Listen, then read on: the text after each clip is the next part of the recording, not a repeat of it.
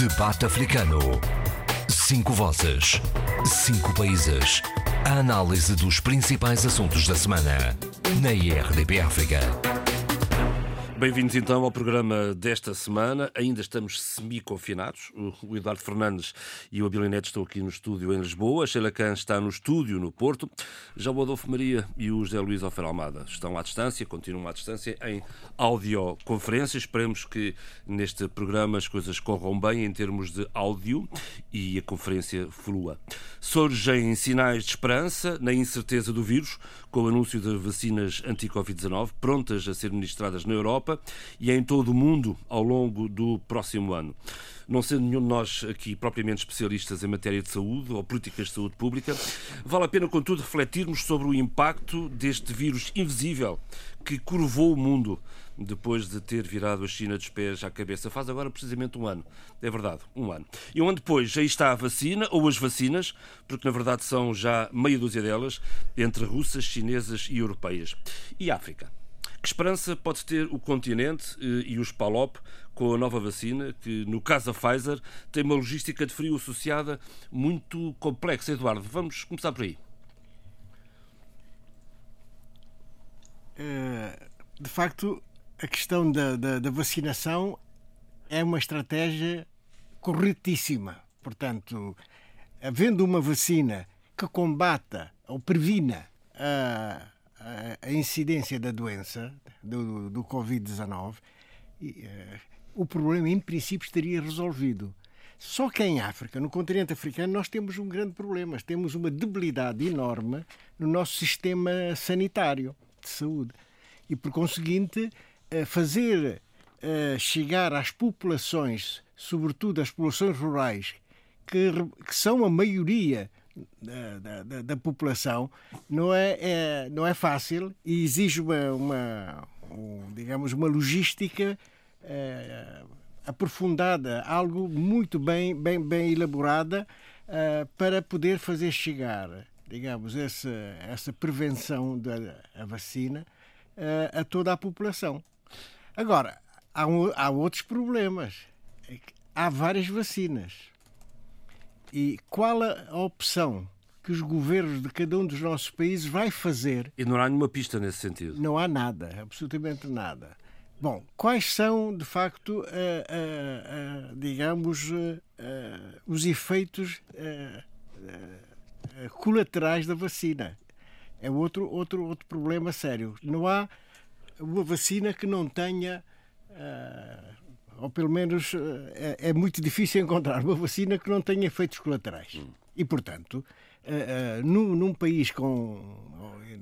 Nos países africanos, com um sistema sanitário extremamente débil, uh, com falta de médicos para dar assistência, e o Serviço Nacional de Saúde, que praticamente não existe, não existe no nosso, nos nossos países, é, é extremamente grave uh, uma vacinação em massa que possa ter efeitos, vacinas que possam ter efeitos colaterais. Até chegar ao, ao, ao médico poderão, poderão ocorrer fatalidades. Né?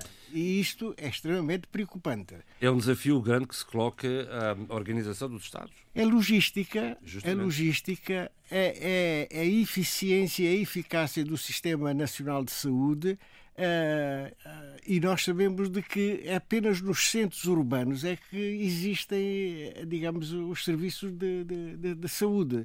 Uh, no, no, mato propriamente dito, não existe. Não existe. Eles têm que fazer uma deslocação, tem, tem que haver uma vontade própria das populações para irem receber a tal a, a, a vacina. Ora, o que é que acontece? A experiência que eu conheço da Guiné-Bissau há povos diferenciados que alguns não aceitam a vacina, não aceitam tudo que seja injetável, levanta, levanta problemas.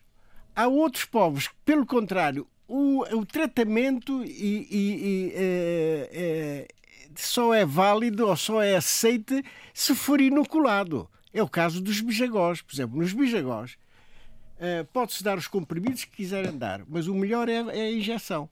Estão habituados à injeção. Portanto, a vacina passa por injeção e. Aí não está mal. Aí não está mal. Sheila, o que é que, que, que, que, é que lhe ocorre hum, refletir sobre esta matéria? Até que ponto é que eh, enfim, a, eh, a, a logística eh, vai dificultar, dificultar a vacinação em massa? Bem, antes de mais, bom dia. Eu estava a ouvir o Eduardo e achei muito interessante as várias reflexões que o Eduardo lançou e que eu invejo um pouco, porque já roubou-me sem querer algumas das ideias e algumas das conclusões às quais nós poderíamos chegar. A primeira questão que, que nós, acho que nós todos escutamos é esta preocupação muito grande, novamente muito eurocêntrica, de, de, de resgatar esta, esta, esta nova era da, vacinação, que pode ser uma enorme ajuda, quase um milagre, para suster um pouco uh, todas estas preocupações. Mas a verdade é que, em momento algum, e nos vários canais em que fui ouvindo a. Uh, as várias reportagens, as várias notícias sobre uh, uh, as próximas uh, aplicações da, vac da vacinação maciça, África ficou sempre esquecida. Continuamos muito vincados com este olhar virado para a Europa, as preocupações uhum. europeias, sem colocar-nos nesta balança humanitária as preocupações de outros, de outros continentes, as preocupações de outros lugares uh, geopolíticos. A saúde aqui e a saúde hoje é, sem dúvida, um tema uh, pilar das nossas preocupações atuais.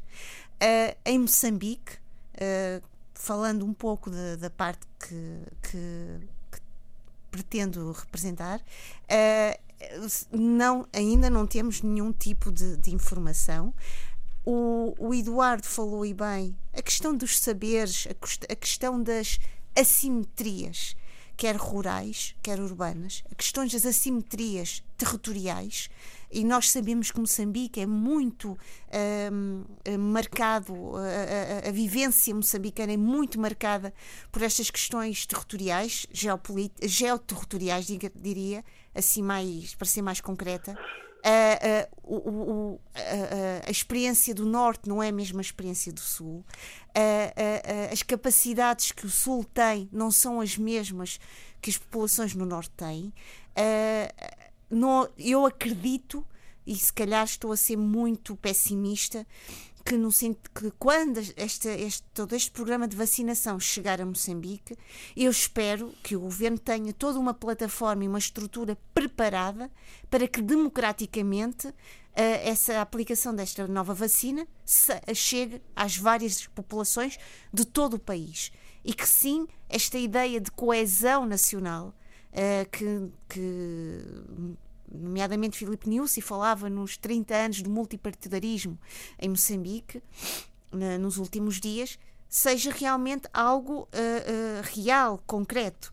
Depois há aqui outra questão, é o, toda a estrutura de saúde pública em Moçambique, é uma pergunta minha, está preparada para isto? Porque também estamos a sofrer uh, e eu iria falar isto, e vou falar só muito rapidamente, é que, para além da questão da, da do Covid-19, do problema uh, das contaminações e dos óbitos, e Moçambique é dos países, em termos, vai, não gosto muito desta expressão, da lusofonia, um dos países mais afetados uh, e, e, o número de óbitos é, é, é, é salienta-se.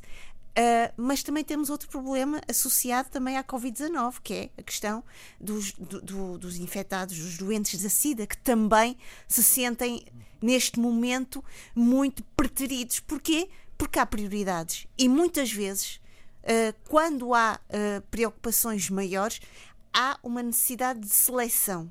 A seleção significa dar vantagens a determinadas pessoas e determinadas situações em detrimento e, e no sentido de, de prejudicar outras. E, portanto, vamos ver, então, quando estas políticas de vacinação chegarem e quando a vacina chegar à África e a todos os nossos países, uh, como é que vai ser, que tipo de filosofia, que tipo de economia e que tipo de aritmética humana será feita neste sentido.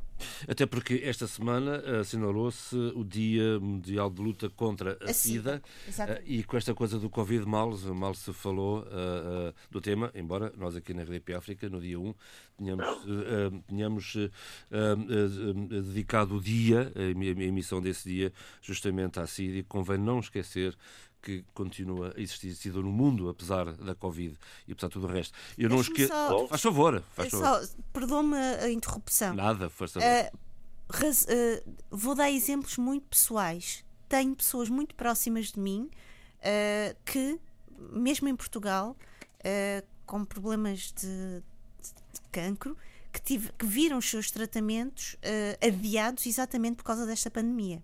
E estamos a falar de Portugal. Imagine em situações, e eu não quero aqui cair no, no neste ceticismo, uh, neste, neste, neste discurso trágico. Uh, muito trágico uh, que muitas vezes uh, atiramos para cima do continente africano. Mas estamos a falar em Portugal, que é um país até que tem alguma, alguma sustentabilidade em termos de saúde. Imagine-se em, em, países que muitas Alô? vezes uh, sofrem e as suas populações, logicamente, com este tipo de situações. Neste caso, estamos a falar desta pandemia que é global. Exato. Um, de resto, de, o Zé Luís está a perguntar: alô, estamos a ouvir, Zé Luís, eu já vou chamar. Sim, sim, sim, sim, sim. sim. Ok. Posso, posso falar sobre o tema? Força, avança, estás cheio de, de pressa, vamos embora. Sim, sim, sim. Não, eu acho que devemos ter uh, sobre o continente africano uma visão uh, diferenciada, diferenciada e que tem caracterizado todo esse tempo de pandemia. Repare-se, por exemplo, que na questão das medidas de prevenção e de atalhamento da propagação da Covid-19, houve também medidas diferenciadas, muito diferenciadas. Enquanto há países, por exemplo, como a África do Sul, em que houve um lockdown absoluto, que era até proibido fumar, vender cigarros, vender cigarros na África do Sul, na maior parte dos países africanos, sobretudo da África intertropical, eh, as medidas do estado de emergência foram relativamente suaves. É como uh, o recolher obrigatório agora em Portugal. Por outro lado, há países que já anunciaram a vacinação eh, como Marrocos, por exemplo. Marrocos anunciou neste mês de. O rei do Marrocos anunciou neste mês de, de novembro que nos próximos dias ia haver a vacinação maciça. Por outro lado, a África tem sido uma grande surpresa. Por causa das pandemias e epidemias anteriores, diz-se inclusive que há uma certa imunidade da população, estou a falar sobretudo da África Negra, que o número de mortos e de vítimas é relativamente eh, baixo. E quanto ao sistema sanitário, temos também que diferenciar. Há países com sistemas eh, sanitários extremamente frágeis, é verdade, talvez a maior parte dos países africanos, mas há países com sistemas eh, sanitários eh, credíveis, eh, confiáveis e outros até com sistemas sanitários muito eh, eh, desenvolvidos. Por isso, penso que podemos ter uma visão otimista em, relação ao que vai acontecer no futuro, à semelhança do que vem acontecendo, previa-se uma grande catástrofe em África e isso não aconteceu. Uma visão não otimista é, é, sempre agradável. Não aconteceu. O Abílio partilha desta visão eu otimista? que podemos ter uma visão uh, otimista e, e, confiar. E agora uh, uh, a, a Organização Mundial da Saúde mostra-se para nós, africanos, extremamente imprescindível. Felizmente, felizmente, uh, o, o, Trump já não estará no poder quando uh, a vacinação se massificar com a ajuda da OMS, claramente. Abílio, ideias partilhadas. Uh, algumas coisas eh, ditas de grande relevância, mas mesmo de grandíssima relevância, e eu, uh, mais ou menos, uh, com alguma ponderação, mas também estou otimista como o Zé Luís. Eh, estou otimista, eh, claro que com esse vício profissional, de olhar para o risco ou para os riscos da situação africana. Quando se iniciou esse processo, eu, esse é o primeiro risco, que está associado muito à questão das tradições de alguns povos africanos, uhum. como realçou e bem o Eduardo Fernandes, mas que as elites africanas vieram acrescentar uh, essas tradições, enfim, que são diferenciadas, uh, algo mais uh, ideológicos, porque eu vi muita, muito pensador, muito académico, muito ativista africano a juntar a sua voz a um movimento internacional altamente conservador e altamente reacionário, se quisermos dizer assim, e até radical, que são os movimentos anti-vacinas o antivaxas, como eles são uh, chamados. E, e, e estes movimentos levantam duas questões fundamentais. Uma, que, é, que são as testagens, e aí entrou o argumento uh, africano de que teríamos tido, ou existe na nossa história, uma má relação com os testes médicos, uh, tanto nos Estados Unidos da América como no próprio continente, uh, aproveitando-se do facto da vulnerabilidade das populações para testar uh, com, sem cuidado e até com experimentações uh, de grande risco parte das populações africanas e, por outro lado, ainda absorvendo essa, esse discurso dos anti-vaxxers, eh, alguns pensadores, ativistas e académicos eh, africanos recusaram-se, ou recusaram-se que esses testes fossem feitos, ou recusaram em movimento que esses testes fossem feitos, os testes para o Covid fossem feitos no continente, fossem feitos no continente, e mais, eh, admitindo a hipótese de nem sequer eh, haver vacinação eh, em África. É evidente que isto cria alguma preocupação tanto mais que, como todo, em quase todo o mundo, a questão da vacinação, todo o mundo democrático, eh, a questão da vacinação é eh, ela própria eh, dada consideração da cidadania para tomar ou não tomar, logo é uma questão de opção pessoal, se bem que a questão coletiva seja essencial no combate à Covid. E deve haver, naturalmente, uma ação dos Estados no sentido. Uma questão de saúde pública. Saúde pública no sentido de estimular a vacinação. Eu nunca percebi esse, esse, esse argumento anti-vaxxer por parte de alguma, de alguma boa parte das elites eh, africanas, sobretudo as que se movem por um anticapitalismo eh, eh, radical e até obsessivo e até obsessivo porque parte das intervenções nos sistemas de saúde africanos são intervenções verticais que eh, são feitas exatamente no sentido de intervir eh, preventivamente através da vacinação para uh, o estripar de uma série de doenças que são, ou que deveriam ser, ou que têm sido, ou que foram ao longo dos tempos, doenças que afetaram e, e, de grande maneira a população africana. Portanto, nós temos uma muito boa experiência de gerir sistemas de vacinação quando são verticalizados. Não mesmo para sistemas, para gestão de sistemas de saúde que são que exigem uma gestão horizontal. Aqui está a questão fundamental dessa vacinação. Um, a questão logística, que pede, e esse é uma, o grande desafio. pede um Serviço Nacional de Saúde eficaz, eh, eficaz e que funcione na horizontal. E, e, aqui temos algumas boas uh, dificuldades, porque temos, uh, grande parte dos nossos sistemas tem esse problema de risco de, de, de, de gestão logística, isto é generalizado, ou praticamente generalizado, uh, no um, continente. E depois existe uma outra questão, que é a questão da gestão das agendas, que é pelo facto de grande parte das vacinas serem em duas doses exigindo uma, uma, uma, uma, uma gestão de agendas uh, e, de stocks. e de stocks muito, muito, muito profunda e de grande continuidade.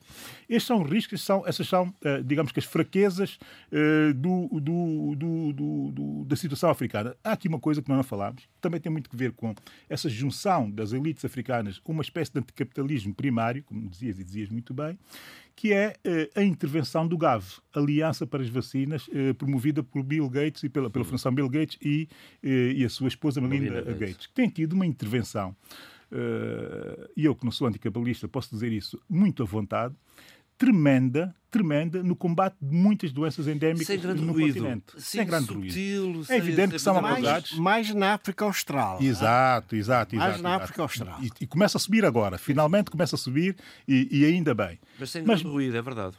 Eu, eu, compreendo as críticas uh, de muitos setores pelo facto de eles terem uma intervenção e ter uma influência muito grande uh, na OMS, porque tem a mesma influência muito grande no OMS. Quase que 25% do orçamento do OMS é pago e é financiado por eles, por esses capitalistas, e, e, é evidente que quem é anticapitalista primário não quer e nem quer sequer saber que capitalistas estejam praticamente a tomar conta de uma instituição que deveria ser, que deveria ser, deveria ser pública ou de pendor uh, eminentemente publicista. A verdade é que não há dinheiro. E aqui entramos no GAV. Grande parte dos países africanos não estão em condições eh, de financiar a aquisição dessas vacinas e aqui entra a Aliança para as, Vacinações, que teve à frente, inclusive, uma africana, que hoje mudou-se para outra organização internacional, mas que fez um papel tremendo tremendo na eliminação da poliomielite uh, no continente. Muita gente diz, mas a poliomielite é uma doença que não tinha grande impacto, porque não tiveram colegas de escola a terem que andar a arrastar-se, colegas de escola sem braços ou com braços, a não conseguir escrever com uma mão, a escreverem com a boca, não tiveram esse tipo de experiências, que são experiências que a minha geração viveu. A geração dos meus filhos já não vai encontrar essa, essa, essa presença digamos que uh, quase que ofensiva ao, está quase a eliminar, mas falta isto, falta isto para eliminar a no continente. Portanto, é, é fundamental que nós tenhamos discursos ponderados e, sobretudo, que haja um discurso de Estado para essa situação que está a viver em África. Eu ainda não vi bem articulação entre a CDC africana e, e, e o GAV. Eu sei que foram feitas três reuniões este ano já a preparar uh, o advento da vacinação generalizada no continente. Alguns países estão a tomar iniciativa, como Marrocos, e disse bem uh, o Zé Luís, mas também está a Namíbia, está a África do Sul, que já uh, fez uma aquisição. Os países mais desenvolvidos africanos. Já. Tem mais capacidade para claro. resolver problemas deste género. E está também o Quênia já em processo de aquisição. Os outros desconheço, também não conheço a realidade de todos, mas eu acho que o GAV vai ser fundamental. A questão de, de, de melhor gestão da logística absolutamente eh, essencial e depois, agora, não virem as Posso vozes dizer de sempre, uma coisa as vozes sobre a logística? intervir, intervir eh, negativamente esse processo. Diz, Zé Luís, desculpa. Não, sobre a logística, há uma questão, e isso tem a ver também com as vacinas, porque há logísticas que existem, exigem sistemas de refrigeração muito exigentes. Exato. Né? Portanto, quando se adquirir as vacinas, tem que se ter em conta isso. Claro, naturalmente. Dizer, Falámos nisso na abertura deste programa. Adolfo, e que, me, que tem a dizer sobre esta matéria? Eu? Já Sim, senhora. Não dizer quase mais nada, porque... não fica assim com mal feitio, ande lá, vá lá. É sempre bem-vindo a sua opinião. Vamos não é isso. Não, tudo bem, feitio. Agradeço mesmo os esclarecimentos. Os meus colegas são brilhantes e foram brilhantes falando de questões técnicas, sociológicas. E ninguém é especialista nesta matéria. E ninguém... Não, mas, mas são, são, são eruditos e cultos. É? Vamos embora, agora a sério. Nós damos um bocadinho, mas não, é, foi muito interessante. É, eu, portanto, é, não me resta muito mais a dizer. Não, aqui a questão que se coloca é a logística. A gente pode generalizar isto para o continente, com certeza. Não. Mas há uma questão concreta Sim, que é nos nossos países. Nos nossos Adolfo Maria, deixa-me dizer o seguinte. Eu queria dizer. Deixa dizer Adolfo, deixa-me só, deixa só interromper o meu mais velho e queridíssimo. Uh, Diga lá. Eu há bocado falei da, das intervenções uh, verticais. Uh, no, no, no, nos sistemas de saúde, de saúde, que são sempre intervenções dependentes do exterior. Eh, porque é sempre exterior, a impor essas intervenções verticais para suprir crises como do ébola, poliomielite e tal. E, e, e, toda, toda, toda a construção está feita nesse sentido, toda a construção da resposta da comunidade internacional. Mas, localmente, existe, de facto, um histórico bom de vacinação em África. É preciso também dizermos isso. Agora, vacinas destes coisas com esse tipo de peculiaridades que exigem é de, de, de logística. complexidades é tremendas de logística, aí sim temos um problema. Mas, desculpa, Manolfo, era só para dar essa, essa nota. Sim, sim, sim, mas, com, com certeza. Mas é, vamos lá ver.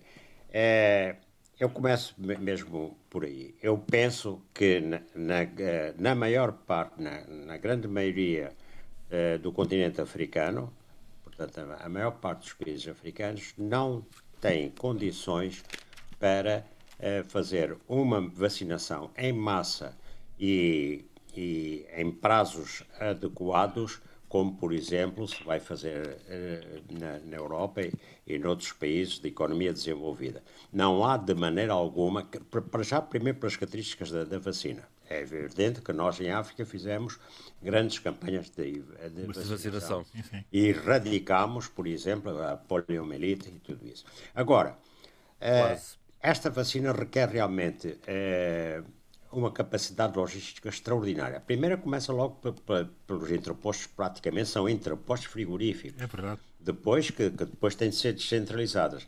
E, e então, com a dificuldade com, com, os meios de comunicação existentes, as, as infraestruturas, eh, em alguns sítios deficientes, vai ser difícil. Portanto, do ponto de vista quer de instalações, quer de mesmo do, dos, da capacidade dos serviços de saúde, dos Serviços Nacionais de Saúde, é, nós temos muito em África, muito menos capacidade, é evidente, do que têm os outros países que têm os países desenvolvidos. É, no geral, não quer dizer que. Eu posso lançar aqui uma pergunta provocatória. Posso lançar aqui uma pergunta provocatória? Sim, uh, que é esta. De repente o Covid apareceu faz agora um ano na China. Mas eu ia falar disso. Eu ia falar então, vamos, depois, depois faço a pergunta. Continuo. Não, não, eu ia. Bem, exatamente. Portanto, felizmente, que, eh, felizmente, que como eh, também aqui foi salientado, o Covid-19 eh, em África não foi tão devastador como foi noutros países. Hum? Não foi tão devastador. E, e portanto, a necessidade de vacinação maciça será bem menor na maior parte de, do continente africano. O que vai contrabalançar, digamos, as nossas. Minimiza as dificuldades eh, logísticas, basicamente. Logísticas. Agora, nisto tudo, nisto tudo, há um fator que é, há uma, um elemento que me. É,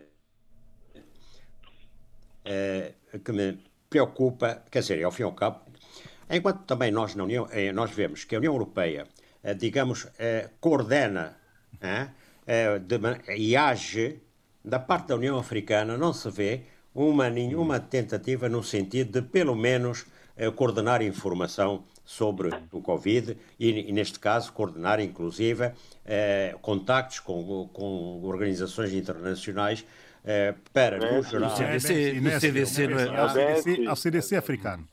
E tem feito um trabalho ah, extraordinário. Sim. Sim, sim, tem feito um trabalho extraordinário, inclusive no caso da vacinação, em articulação, tá bem, mas... como eu disse, com a GAV, que seria e será uh, o ponto fundamental para a distribuição, para a aquisição e distribuição da vacinação, das claro. vacinas em África, não é? Mas, mas, temos visto pouca, pouca, pouca informação sobre Não, temos visto mas, da parte. Da parte deixa-me dizer uma coisa, Adolfo. Hoje estou muito interrompido. Hoje estou muito Força, vamos embora. Isto, anima. Ah, não, eu, eu já estou habituado. Santo Mense é assim. É, é, verdade, é verdade. É verdade.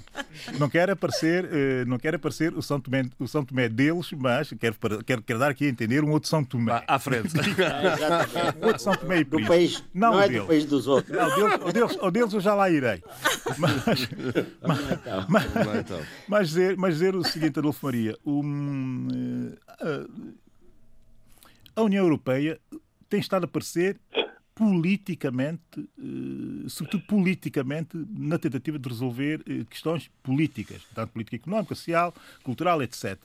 E é nessa perspectiva que eu, que eu tenho saudades, saudades de uma coisa que não existe, não é? Da intervenção da, das lideranças da União Africana. Aí sim eu tenho saudades de ver mais política sobre a Covid claro. por parte da União Africana. Isso sim Exatamente. eu vejo uma ausência. Porquê? Porque a questão da vacinação, eu termino já com a vacinação, eh, a vacina, a vacina é, é, é efetivamente uma questão de saúde pública, mas também uma questão económica. Sem dúvida. Uma questão económica fundamental hoje para o continente africano, porque afeta e duas, política duas, e social aqui. não, mas dois setores fundamentais do, do, do, do continente. É uma coisa, sim, sim. se bem que nós estejamos a responder bem uh, a pandemia, estamos e, e, estamos a ser muito resistentes à pandemia, uh, por particularidades que já estamos cansados de falar aqui e que ninguém sim, também consegue determinar uh, com exatidão, mas estamos a responder bem. mas a verdade é que as nossas economias não estão a responder nada bem. E, e, e, sobretudo, assentes em serviços, desculpa só, Sheila, e no turismo, vai ser fundamental vacinar para dar a segurança Confiança. eh, ao consumidor Confiança. e a confiança ao consumidor de que Está claro. pode-se deslocar aos nossos países, que está tranquilo eh, neles, porque a população está vacinada. Isso é fundamental do ponto de vista económico. Desculpa, Sheila. Não, eu queria só dizer o seguinte: o Abilo há pouco falou desta questão económica. Também eh, revela muito da nossa capacidade, em termos científicos, de oferecer as nossas parcerias. E isso também não se sente tanto ao nível de, de laboratórios e de cientistas que possam eh, dar voz a esta urgência no continente africano. E eu acho que isso era importante, porque nós temos visto vários outros cientistas, eh, quer do continente europeu e também eh, eh, norte-americano, a falar, a dar a sua cara. E portanto eu acho que aqui também há uma. E, e- e há uma coisa muito interessante aqui: é que de repente nós também vemos que ah, ah, o, o- conhecimento científico teve aqui um papel extraordinário. A corrida dos vários países para tentar determinar a, a- a- a- vacina foi uma coisa incrível. Eu, eu, eu uma altura pensei. Há um, deve haver um trabalho de bastidores em termos de laboratórios científicos Impressionante. dúvida. impressionante. Eu Impressionante. falo, eu, eu, eu não me vou colocar no- neste papel, mas eu, a minha experiência como socióloga, quando estamos a trabalhar em vários temas e que é preciso produzir e, darmos uma voz sobre determinadas situações, eu só vejo colegas meus de laboratórios associados, de centros de, investigação, numa, não é numa corrida, mas numa ânsia Lufa-lufa. e num lufa-lufa de trabalho, imagino só cientistas ligados a esta pressão e esta, digamos, esta esperança e esta expectativa de descobrir este milagre. Portanto, é algo que também era importante também trabalhar. Sheila, deixa-me deixa dizer-te uma coisa. Mas eu, é- Acabaste de dizer é- uma eu coisa. ainda posso acabar hoje. Pode ser. Adolfo, enquanto está quente, enquanto está quente, deixa eu só dizer uma coisa que acho que é Pá, eu- eu importantíssima. quero falar precisamente Tá bem, deste assunto. mas deixa, deixa eu só dizer o seguinte, é- Adolfo Maria. Eu peço desculpas. Diga lá então. Essa, essa idade e, e um antigo combatente merece todo o meu respeito, como, como é Nosso, óbvio, não é? nosso. Ah, nosso é por isso mesmo é que você Mas- tem o caminho aberto. Vá lá então. Mas, deixa eu só... Já estou cansado de Mas a combates. Sheila, a, Sheila, a Sheila trouxe aqui uma coisa muito, muito interessante, que é eh, o facto de não haver eh, investigação eh, no sentido de arranjar uma solução de vacina dentro do continente. A verdade é que houve esse tipo de investigação e nós chegámos lá. Na África do Sul houve a tentativa, no Botsuana também sei que houve uma tentativa, Marrocos também houve, Egito, Tunísia, houve tentativas nós chegámos lá. Argélia também.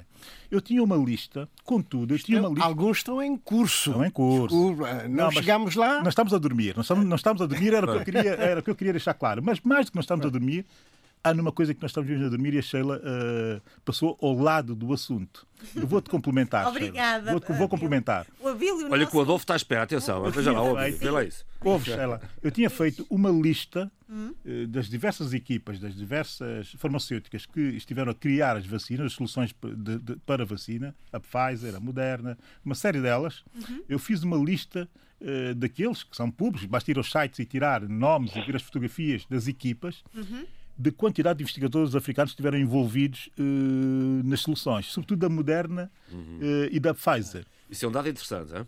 É uma coisa verdadeiramente impressionante o que é o brain drain africano hoje em dia. O que nos olha- tiram de talentos no continente para irem, para irem Ora bem, trabalhar e criar soluções Abílio, agora mais disse- valias agora disseste noutros tudo. territórios. Agora estás-me a dar É, razão. eu tinha feito a lista, não trouxe, lamento, eram para aí 12 ou 13 grandes investigadores e um CEO, e um CEO que é de origem eh, egípcia. Portanto, um africano, um CEO de uma dessas empresas farmacêuticas. Mas repara, Não nos faltam talento, falta dizer outra coisa. posso dizer só, só para, para terminar, para dar a palavra Sheila. inteira ao, ao- Vamos ao- embora, ao Adolfo. Adolfo. E ainda falta a minha perguntinha? Deixa- mas é de- depois. mas- Vamos embora. Sem querer, estás-me a dar uma certa razão, porque realmente esse drain está deste lado. Uh, percebes o que eu quero dizer? Sim, percebo, percebo, Não percebo. está do outro lado. E, e muitas vezes uh, essas pessoas magníficas, com, uma, com um mérito científico brilhante, uh, dão voz a, a um determinado lado desta situação, não a outro lado. Percebes? Porque eles não podem falar. Não dá para agradar a gregos e troianos e não dá para estar ah, ah, nos, nos dois patamares, porque também tens aqui um bocado a tua, a tua liga. Tens uma norma ética em termos de comportamento, não é? Pronto, isso era importante dizer. Eu gostaria de, de O complementar. Adolfo não está esquecido. O Adolfo não está esquecido. Não está- embora. O Adolfo não, não fecha a porta, Adolfo. Calma, calma, Mas calma. eu antigos gostaria de complementar com aquilo que a Sheila disse. Que é o problema da massa crítica. Nós Era isso mesmo que eu ia dizer. É, pá, África. estraguei tudo. Pá. Então vamos ouvir o Adolfo. Vamos ouvir o Adolfo. Faça favor, Adolfo. Não, é- crítica. não, é quer dizer, eu, eu ah, aliás, o que eu ia falar, e que eu ainda vou falar, é, é, direi a seu tempo, mas qu- quando estas questões que foram. é, O debate está muito interessante, atenção. E, e estas eh, questões que foram levantadas eh, eh, quando, pela Sheila e pelo Bílio, vai mostrar o seguinte: que nós no continente africano não temos uma massa crítica necessária ainda para estes empreendimentos. Quer dizer, nós temos cientistas, um aqui, outro acolá, mas não há, não há os grandes meios, digamos, financeiros, eh, técnicos, tecnológicos, eh, grandes laboratórios e tudo isso que permitam, precisamente, eh, eh, resultados eh, como estes. Agora, o que temos são cientistas que, precisamente, porque não encontram os meios tecnológicos Ora na bem. maior parte dos países, Ora eh, cientistas africanos, que têm de ir trabalhar eh, no, no exterior, não só por várias razões, porque se realizam melhor profissionalmente, eh, como também têm outras condições materiais. Ah, pois. Agora, isto vem levantar eh, eu que- a questão que eu tinha em mente falar, vou agora falar, que é a seguinte. Foi impressionante a maneira como realmente, rapidamente, se descobriram as vacinas. Isto não seria normalmente, numa, não numa co- condições de pandemia como esta, demoraria dois, três anos, no mínimo. Foi um ano. Agora. Faz agora um ano, justamente. Daqui, menos, eh, quer dizer, começou em março. Os primeiros casos. não, isso foi aqui, meses. mas os primeiros casos na China começaram faz agora um ano. Ah, está bem, mas. quer dizer, Foi aí que começou. Foi aí que começou tudo, não é? falar- O Adolfo está a falar da Sim. corrida às vacinas, certo? Sim, sim, mas o Ah, vírus- o vírus- o Agora, vírus que esta corrida há um às ano. vacinas tem duas vertentes. A primeira, bom, a primeira é o seguinte: como, como a pandemia atingiu sobretudo o mundo desenvolvido, né, aí a preocupação dos cientistas foi enorme. E a preo- preo- preocupação dos governos foi enorme. Depois, por outro lado, como o capitalismo procura essencialmente lucro, né, essencialmente, atenção, Ainda bem. é, o que é que sucede? Toda, houve a corrida para aproveitar a ocasião de fazer, porque sabia que era um manancial eh, produtor de lucro. Bom, eh, e isto, quando nós temos eh, endemias, se não forem pandemia, mas nós temos endemias crónicas, endemias eh, em África. Por exemplo, há anos que se anda a tentar eh, que, se- que temos o problema da malária que mata milhões Era essa a minha pergunta. Essa era a pergunta né? provocatória que eu queria data- fazer, justamente. Era essa a pergunta Exatamente. provocatória que eu queria. Não, mas que- era isso também que eu tinha em mente. Vamos embora. Não, não, é é uma das explicações que eu já dei algumas das explicações, quer dizer, que eu encontro, não é? E, e realmente é triste eh, ver-se isso, porque de facto, porque se for produzido eh, uma vacina para a malária, bom, a primeira coisa é o seguinte: os países vão comprar, não vão comprar, eh? ninguém vai comprar maciçamente e a preço elevado. Eh, eh, as vacinas, por exemplo, para a malária, no caso de existirem. Portanto, é um assunto secundário. Além disso, é aquela gente lá do, do hemisfério sul, ah, eles já estão habituados. Bom, é assim que realmente as coisas eh, se passaram e, de facto, nós temos de saudar a, a capacidade tremenda humana, portanto, em termos de, de humanidade, eh, de se conseguir uma vacina em tão pouco tempo, sabendo nós que realmente o que levou a isso foi porque o mundo desenvolvido se sentiu profundamente ameaçado. Bom, era isto que eu. Quer dizer que não há, não, há, não há vacina contra a malária porque não justifica financeiramente. É a conclusão que chegamos. Não, isso- sobretudo isso. Sobretudo isso. Se num ano Agora, foi possível aí- arranjar uma vacina para a Covid, dizer, ao fim deste tempo todo não, é, não há para a malária, porquê? Exatamente. Agora, outra questão. É, é, e isto levanta esta questão que nós estamos aqui a falar e que o, o João uh, levantou e que eu tinha em mente e que já tinha visto quando mandou as sugestões para os temas, é realmente importantíssima e, e, levanta mais uma outra questão que, é, é, que diz respeito aos africanos, aos cientistas africanos.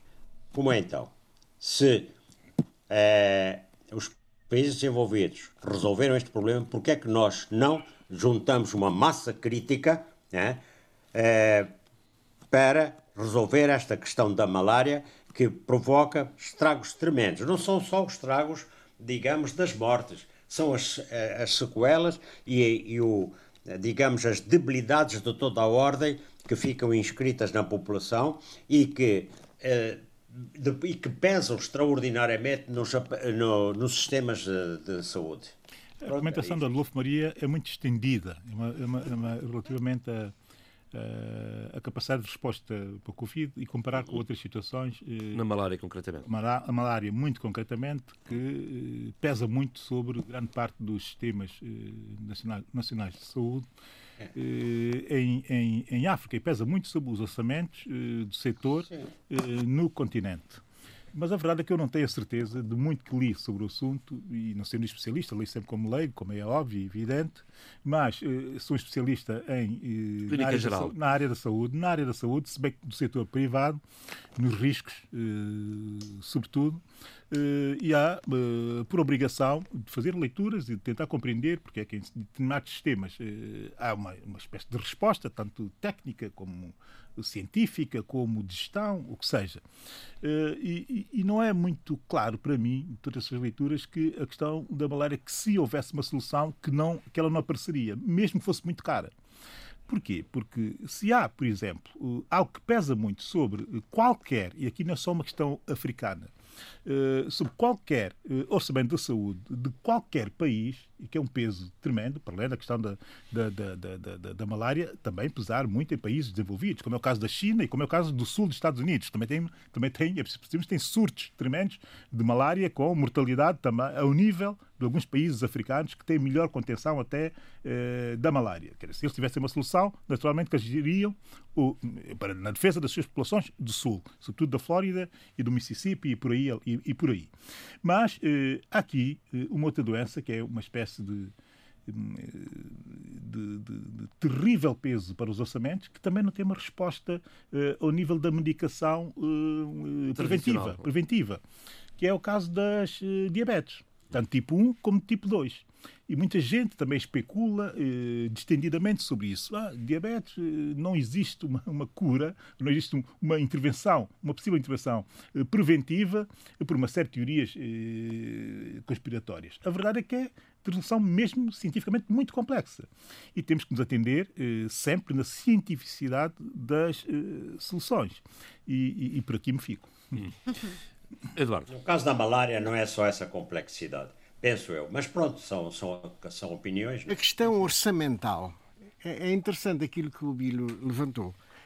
Eu, durante muitos anos, né, estive uh, a fazer a, contas, a tomar conta das contas.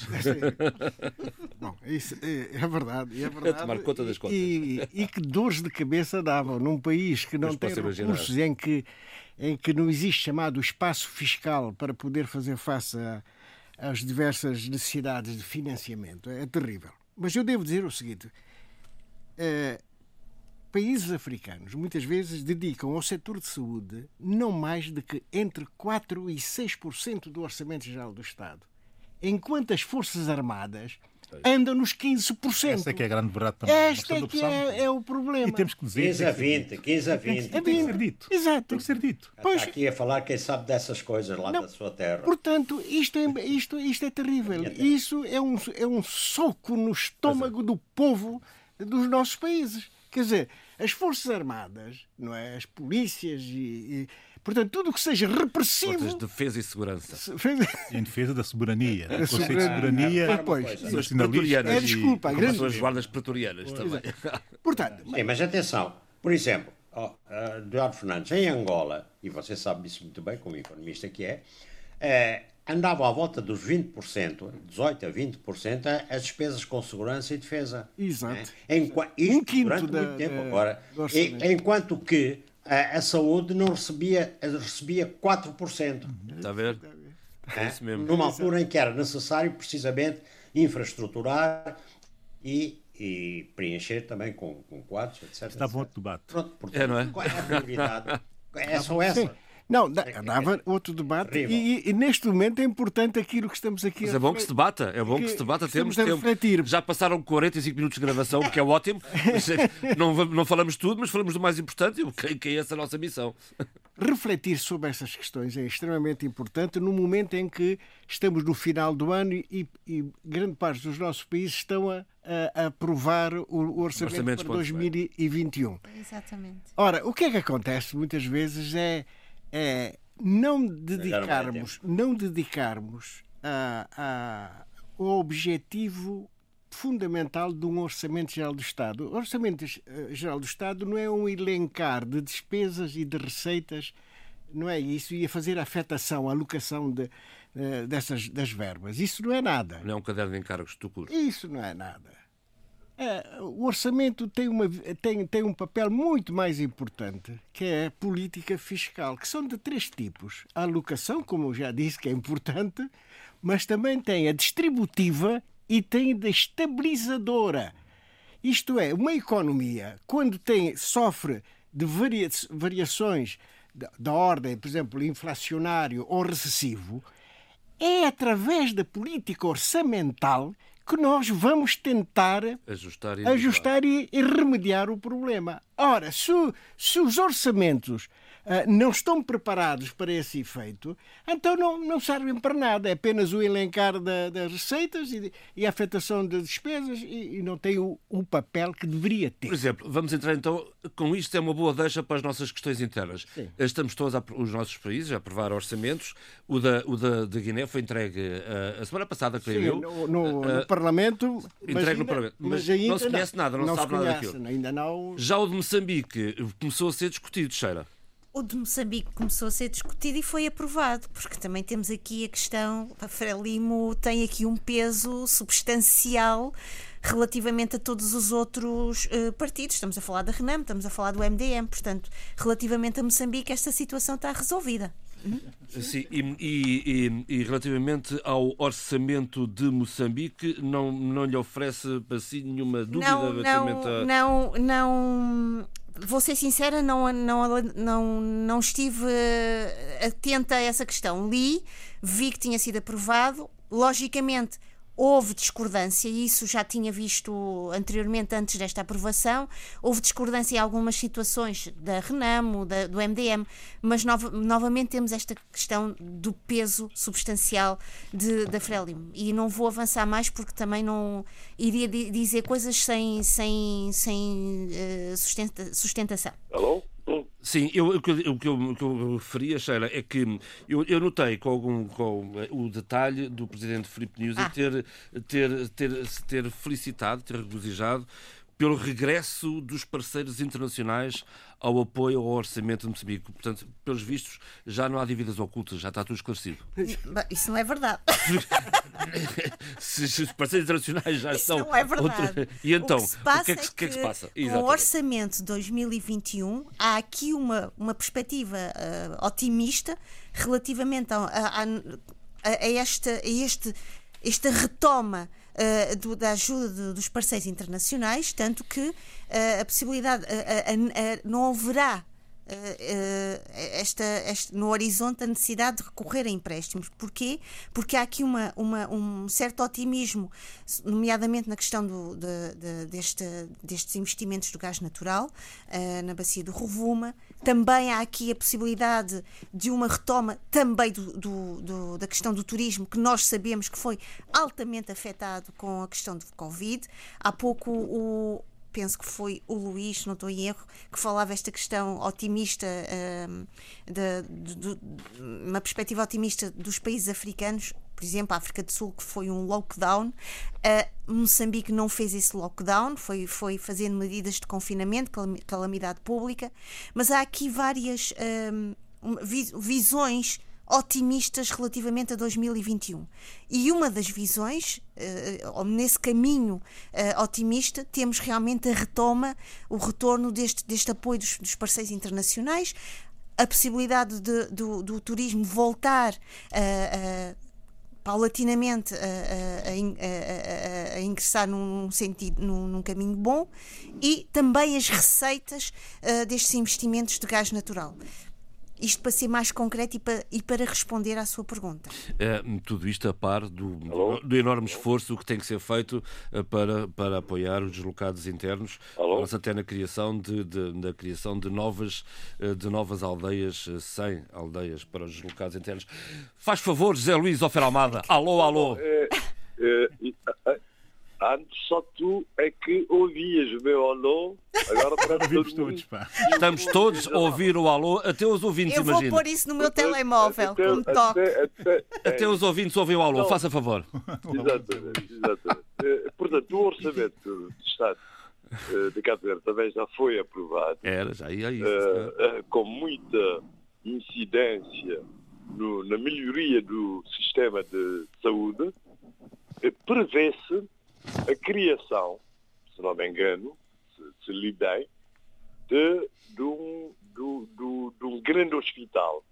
Eh, porque em Cabo Verde há hospitais centrais, hospitais regionais, centros de saúde, etc. Mas um hospital, um grande hospital central, na cidade da Praia, e eu espero que tenha o nome de um grande combatente contra uh, pandemias e endemias em Cabo Verde no século XIX uh, e XX, também em Portugal, que é o Dr. Francisco Frederico Offer. Ah, esse nome diz-me alguma coisa. Offer, é-me familiar esse que é nome. é considerado o maior médico de todos os tempos de Cabo Verde. Sim, senhor. No século XIX, ele já tinha um doutoramento pela Universidade de Bruxelas. Quem sabe se esse hospital... E, e, e, e, coisa.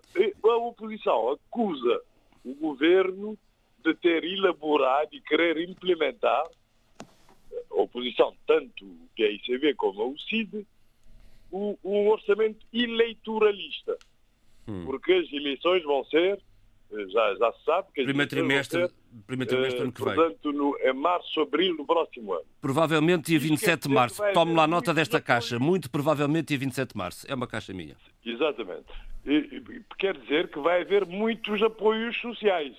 Olha, a propósito de, de, eleições e orçamento, a líder da oposição, que por acaso também se chama uh, Offer, uh, uh, perguntou ao Primeiro-Ministro, pediu-lhe uma obra ao fim destes quatro anos de governo e parece que ele teve alguma dificuldade em apresentar obra feita. Quem sabe se esse hospital não poderá ser, pelo menos, a primeira pedra e a planta. Quem sabe se não poderá pedra... ser a obra do atual governo. Acha que sim?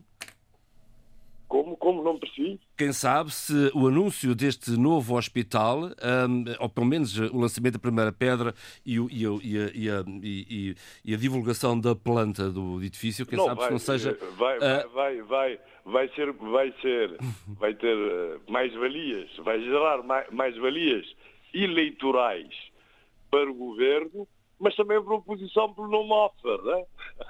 Exatamente. Ô Adolfo, um, em, em, Angola o orçamento também uh, foi discutido e apresentado. Um, tem alguma nota em particular que queira falar sobre isto? Passamos à frente. Não, a, no, a, nota é que realmente há, há um aperto financeiro tremendo e o orçamento ainda é mais reduzido que o anterior. E porquê? Porque Angola continua dependente do petróleo, as receitas uh, uh, não, não Oi? têm subido, é, bem pelo contrário, até momentaneamente sem Adolfo. Momentaneamente sem Adolfo. Uh, uh, está... que é menor e, e, também as cotações não ajudam. Reparem uma coisa, o petróleo, o preço bruto de, do petróleo nas exportações Estamos a falar do preço é bruto do petróleo nas... E quase 93%. O, o gás é de quase 5%. O, o, o outro setor de exportação representa 0,6%. Estamos a falar de que, eh, digamos, o mix das exportações, eh, digamos, 97%, eh, né? quase 2% para os diamantes, deve ser também pedras, deve ser também mármores e não sei o quê, bom, coisas assim.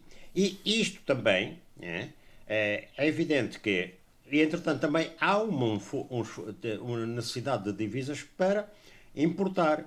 Só quase 26% das importações são alimentos. E o que é interessante e paradoxal é que Angola que vende é, petróleo gasta 9%, é, é, não, 9% das suas importações são de combustíveis. Bom, tudo isso é, quer dizer, vai também pesar no, no, orçamento e tudo isso. E o que, digamos, o que parece haver agora uma espécie de balão de oxigênio é as decisões do G20 para, digamos, aliviar o serviço da dívida, que é enorme.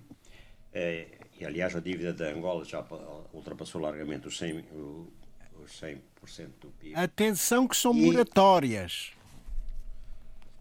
O Eduardo Fernandes Sim, lembra que são moratórios. Não, é não são perdões, exatamente. Sim, moratórios são adiamentos. De, exatamente, de, pagamento. pagamentos e, eu, e também a China já entrou nisso, de, portanto, a Agência de Cooperação para o Desenvolvimento Internacional da China e Banco de Exportação, é, em relação à África, vão suspender o pagamento, é, digamos, é, vai haver uma moratória para adiamento de pagamentos de 23 países, portanto, a suspensão do pagamento. E, e, e, além disso, a China também considera fazer doações para um mecanismo multilateral eh, de alívio da dívida, caso o Banco Mundial avance. Mas isto é para dizer que realmente eh, a manta para cobrir as despesas é curta. Puxa para a cabeça, despetar para os pés. E pelos vistos, nem, nem as privatizações estão a render o que se poderia esperar. Não, é evidente. Repara uma coisa. É, não vou, vou, vou, rapidamente lembrar que tem havido aquele hotel, não sei o quê, que foi devolvido e por entrega. Depois já, então, as próprias privatizações. É, é, renderam até a data 600 milhões de dólares. Mas foram 37, 36 alineações já, com três unidades industriais localizadas na zona económica do Anabengo. 12 gr grandes empreendimentos agroindustriais. E, portanto, isto tudo só rendeu eh, 600 milhões. Porquê? Porque a maior parte delas estava parada, eh, os, as máquinas já a enferrujarem, eh, as, eh, as, instalações degradadas e tudo isso. Aliás, eh, também há, há, há, opiniões, já dizem que, e é verdade, para lá disso, há o problema de agora gerir os bens que voltaram para o Estado. Ora, aí está. Aqui há duas coisas. Esse aqui, esse aqui é uma, é, uma, é, uma é a privatização. Ai, Pronto, ai. aí acho que é. Outra é aqueles bens que são devolvidos ao Estado. Portanto, já nós vimos a, a TV Zimbo, etc. Uh, depois, agora, a gestão disso. Uh, 17, 17 hotéis propriedades de um grupo passar para as mãos de uma comissão de gestão do Cofre Geral da Justiça. E, e por Isso fora. não vai correr bem. Portanto, não, não, quer dizer, não vai correr bem. põe agora é como é que se vai reprivatizar. É? Mas de qualquer maneira, será sempre, digamos, em segunda ou terceira mão, numa situação de aperto, é, portanto, não dominando os prazos, mas a agenda fica submetida à necessidade urgente e, portanto, vai também render pouco. E isso é, é, é, de facto as características. Olha, não querendo monopolizar a conversa aqui à volta do Adolfo, mas está mesmo ligadinho com isto, a questão do Manuel Vicente, é? que, que, anda, de repente, o Presidente João Lourenço a, apontou para ali a mira, ou, ou estarei a ver mal? Não sei, não sei se apontou ou não, quer dizer, porque aí também a gente nunca sabe onde começa o, digamos, o boato ou a intenção. Ora, ora é mesmo a sua justificação. Diga, diga. É isso que eu quero ouvir. Exato. Eu creio que é. Vamos lá ver. É, João, é, perdão. É, Manuel Vicente só tem, é, só tem mais dois anos de imunidade. Imunidade. Porque isto pela própria Constituição, que foi feita mesmo. À medida. A, a, a, ao figurino que o Zé Eduardo eh, dos Santos quis para quando para prevenir, eh, prevenir digamos, é, percalços na sua saída do, do poder. Rodolfo, só que um parênteses, parece aqueles concursos com fotografia e tudo, não é? Exatamente. Exatamente, ali tudo bem, bem arrumadinho. E a cor dos olhos Agora, agora é, há, há, há, pessoas que estão interessadas, quer dizer, evidente, quer dizer, é, a facção netista está interessada é, e a, e a facção eduardista também está interessada para dizer, então é assim, este que era nosso, que até fez, eh, esteve nas, nas candongas, hum, que permitiram o nosso bem-estar, então Agora, e, e, e, tem dado tanta informação ao novo presidente, ao João Lourenço, então esse não, não, não vai ser julgado. Bom, de qualquer maneira, acho que toda a gente também tem um bocado de medo de um julgamento público de, de Manuel Vicente, porque Manuel Vicente, se começa a, a falar, então põe em causa todo Todos têm telhados de vidro, não é? Estão instalados desde, desde a independência, não é? Oh, oh Adolfo, é, eu protesto, eu penso um que... protesto, um protesto, é... um protesto. Eduardista, não. Santista. Protesto lá então. Santista. Ah, ah não, é, não é do Eduardo Fernando. Ah, é. É que Mas é entre. Lá, é lá em Angola a gente não confunde consigo, deixa estar. Adolfo, entre eduardistas e netistas, tenho aqui uma Bíblia Neto e o Eduardo Fernandes. Netista, netista não. José Eduardista. Olha, é, há uma coisa. Há, há, uma coisa que eu quero, é, que, que, é, que é fundamental falar, que é o, o, encontro de João Lourenço com líderes religiosos e a, a vitória da SWAPO nas eleições municipais. Vamos ao, ao encontro de João Lourenço e, e falamos da SWAPO mais tarde. Pode ser, Adolfo. Força, João Lourenço. Encontros com Sim, líderes mas religiosos. A SWAPO tem de dizer porque aquilo... Faz favor, é, faz favor. Quero então... Bom, é, portanto, João Lourenço esta semana reuniu com é, líderes religiosos é, segundo o comunicado, é para discutir em conjunto caminhos que ajudem a fortalecer a paz social e a enfrentar os desafios que se colocam, sobretudo, no domínio da economia e da saúde pública.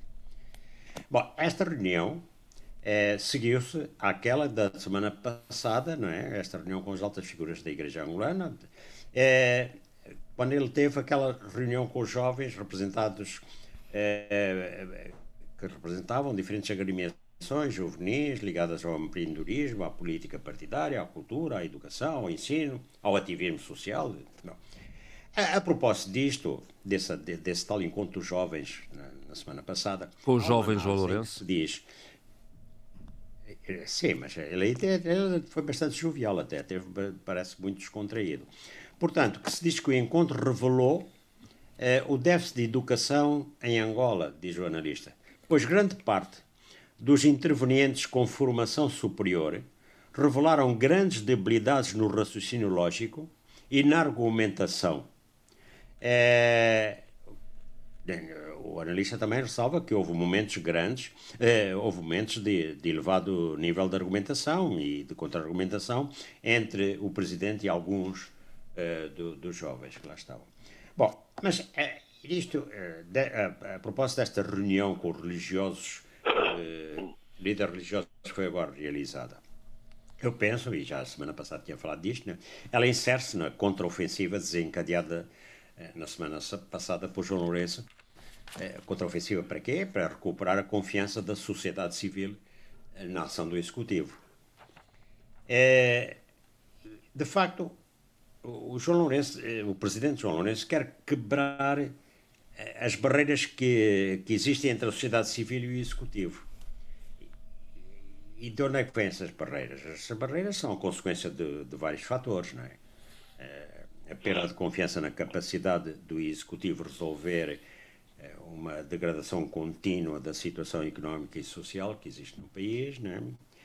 Eh, uma má atuação de alguns membros da sua equipa governamental, que são evidentes, nomeações e exonerações que causam perplexidade e algumas decisões controversas e, e também a crescente, diga-se passagem, e é claro, é evidente, a crescente atividade da oposição inorgânica. Uhum. este combate do presidente, que diga-se passagem, me parece demasiado solitário, e, e a estratégia que ele agora adota eu penso que só podem ter êxito se o diálogo com a sociedade civil tiver continuidade. E, continuidade e aprofundamento. Para quê? É, é, porque assim, ele, é, de modo a que possa, é, o Presidente possa bem ouvir a sociedade civil e esta, não é? a sociedade civil possa sentir que encontra eco para as suas preocupações.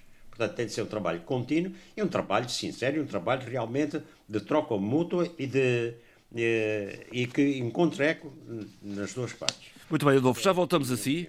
Já voltamos assim Sim, para falar da SWAPO. Um, a propósito de encontros, eu, eu chamava aqui um, a Sheila ao microfone para falar de um encontro também que, que a Sheila sugeriu a propósito de, do turismo um, e envolvimento de um diplomata americano com Moçambique e África do Sul. Ora, explicar que isto é digno de um livro de espionagem. Eu acho que não, porque é muito. Foi extremamente. Uh, Podia ser. Podia ser, mas não é. Uh, estamos a falar de um enviado especial uh, americano, que Nathan Sales, coordenador para o contra-terrorismo, mas também um enviado especial no que diz respeito à coligação global para derrotar o Estado Islâmico e subsecretário do Estado interino para a Segurança Civil, Democracia e Direitos Humanos. Isto importa no sentido em que há realmente da parte Washington uh, uma vontade em apoiar não só Moçambique, como a África do Sul, tanto que já se reuniram com Filipe News e demonstrando vontade e, e um sentido de parceria para apoiar uh, as forças de defesa e segurança com uh, o conhecimento logístico uh, que, neste caso, os Estados Unidos podem ceder a, a, a, Moçambique, mas também se encontrará com o homólogo sul-africano. Isto são questões importantes, porquê? Porque, nomeadamente, esta semana nós tivemos uma grande. Uh, uh, projeção em termos de vozes, em termos de, de eurodeputados a apelar uma intervenção cada Ontem vez... mesmo. Em... Ontem, exatamente. Em Bruxelas, uh, a, a, apoiar uh, uh, e a querer vincar esta vontade de, de, de, de, uma ação em termos de parcerias, em termos de cooperação no, para Cabo Delgado. acho que acho que esta reunião será importante para Moçambique, será importante para o momento em que estamos a viver, porque uh, nós sabemos que Moçambique tem, tem estado. Um, até estou-me a lembrar até de umas palavras, ouvi uh, declarações do, do eurodeputado Paulo Rangel, em que ele dizia: Moçambique não tem que ter vergonha de pedir ajuda. Uhum. Quando é algo da nossa alma, da nossa terra, é preciso uh, saber uh, estender a mão e pedir ajuda sem que isso não, sem que isso não vá implicar um, um, uma perda de soberania nacional. E, portanto, logicamente que há aqui uma coisa são as reuniões, uma coisa são os encontros, uma coisa são as parcerias, outra coisa é a concretização dessas parcerias.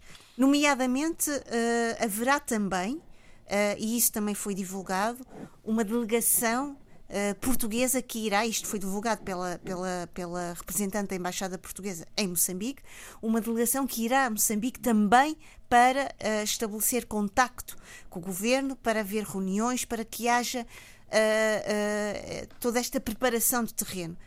Esperemos que toda esta, esta conjugação, esta sinergia de forças, esta sinergia de, de, de saberes possa estancar o terrorismo na, na Cabo Delgado, não é? Acima de tudo, e nós já falámos isto várias Outras vezes. vezes aqui, mas não quer demais, eu creio. Não, não, não. A situação não é, é, terrível. Não era isso que eu ia dizer. Era. Uh, e há pouco, estou-me a lembrar agora das palavras do Eduardo, que foram bem sensatas e bem clarividentes. Uma coisa é este sentido de parceria, de sinergias. Mas é importante que estas sinergias tenham consciência e tenham um conhecimento do terreno, das dinâmicas locais e que essas dinâmicas locais sejam tidas em consideração quando estas forças estiverem uh, também uh, em ação, porque muitas vezes todo um saber externo pode ser muitíssimo bom, muito bem calibrado, muito bem musculado e não ter conhecimento e não ter uma, um entendimento de como se funciona aquele terreno, como funcionam as populações, quais são as complicidades, quais são a, a, a, as dinâmicas internas, muitas vezes são impedimentos para, uh, para, uma, para uma maior uh, para uma cooperação mais Deixe-me que lhe diga, Sheila, Diga. não há duas realidades iguais e não há modelos pré-concebidos que se possam impor. É preciso efetivamente conhecer o terreno. E às vezes é esse o erro dos capacetes azuis. Eu, que, que eu, eu presenciei isso uh, em Timor, por exemplo. Em Timor, vamos chamar as coisas pelos nomes, eles impuseram um modelo que já vinha do Kosovo e confundiram o Kosovo com Timor-Leste. Às vezes. E que muitas vezes que nós não é, que não resultou. Bom, mas neste caso concreto, exatamente, neste é. caso concreto, deixa-me reforçar, Sheila, Nathan Sales é, é, o diplomata de que a Sheila está a falar, é o mais alto funcionário do governo norte-americano a visitar Moçambique este ano. Ele disse textualmente que os Estados Unidos estão seriamente interessados numa parceria com Moçambique para travar os grupos armados em Cabo Delgado. A ver, vamos. Concordo consigo, porque também li essa citação. Mas, Mas deixa... atenção, porque eh, Moçambique e a Tanzânia, ao nível das polícias, fizeram já um acordo. Já estão a trabalhar juntos. Estão Sim. a trabalhar juntos. Agora, eu acho que uh, a questão do jihadismo não, não fica só ao nível policial. Eu julgo que pois. devia subir mais na escala e os dois presidentes se encontrarem. É que aqui estamos em duas frentes que concordam comigo. É que estamos, estamos, estamos numa frente que é combater o jihadismo e outra frente é apoiar os deslocados internos decorrentes do jihadismo. Do jihadismo. E são dois trabalhos Hércules. Caramba, esta dois... palavra é forte. Uau! Oh, eh, isso, isso, é quase uma. Isso parecia o, o Abílio a falar, essas coisas. Abílio, muito... faça favor. Não, mas deixe-me só dizer uma coisa, João. um, uh, rapidamente. O, o, o, Eduardo disse, e bem, são duas frentes e são duas uh, exercícios extremamente exigentes. E relativamente a este exercício dos deslocados internos, muito brevemente, era importante que, e foi um, um tópico que o João lançou e que eu apanhei, porque é um trabalho de sociologia rural ah, é. e urbana. Ah, pois é. E isto, foi, isto é trabalho de, de, de casa para quem teve um curso de sociologia. é verdade, porque eu tive sociologia rural e também tive sociologia urbana. E demografia, com certeza, claro. E também demografia. E uma coisa é importante: ter o conhecimento do impacto das guerras civis, de deslocações internas em termos de migrações, deslocações internas em termos de refugiados internos, a pressão que isto tem no tecido urbano, Justamente. a pressão que isto Social. tem na, na, na, reorganização urbanística, na gestão das políticas de saúde, de educação, de saneamento, acima de tudo, neste momento que estamos a viver esta pandemia, porque muitas vezes nós não conseguimos identificar todas as pessoas que estão que, que estão nesta experiência e neste processo de deslocamento. E mais uma vez eu retomo um pouco uh, o que dizia ao início sobre a questão da, da vacinação. O Estado, o governo moçambicano, terá que ter também todo um plano de mapeamento da sua população uh, e terá que ter equipas para, para, para, esse, para fazer esse mapeamento, para ter consciência de quem precisa e merece com, com urgência, prioridade, este tipo de vacinação, porque depois também temos outra questão. Temos aqui um encontro de realidades humanas, muitas diversas, com experiências e lógicas de educação, de, de, de, de saúde, eh, de comportamento completamente diverso. E, portanto, isto era importante também, também vir para, para o plano deste debate e ser dito. Este é um grande desafio. Abílio. Uh, São Tomé e Príncipe? Vamos a São Tomé e Príncipe. Essa tarefa é hércula de explicar São Tomé e Príncipe. Não, dois flashes e três uh, reflexões muito rápidas. Flash. A plataforma Cafuca, esse coletivo de artistas plásticos de São Tomé e Príncipe muito, muito me agrada que exista e que faça coisas. Uh, uma vez mais, no mês de dezembro, age age no sentido da promoção da cultura são tomense. Uh, propondo uma coletiva uma, no Centro Cultural Malaposta, em Odivelas, já de acordo com as novas regras do Covid, uh, cujo título é Cafuca Atlântica, uh, com vários artistas são tomenses e não só, Uh, mais uma vez, uh, cumprimentá-los por uh, promoverem bem a nossa cultura.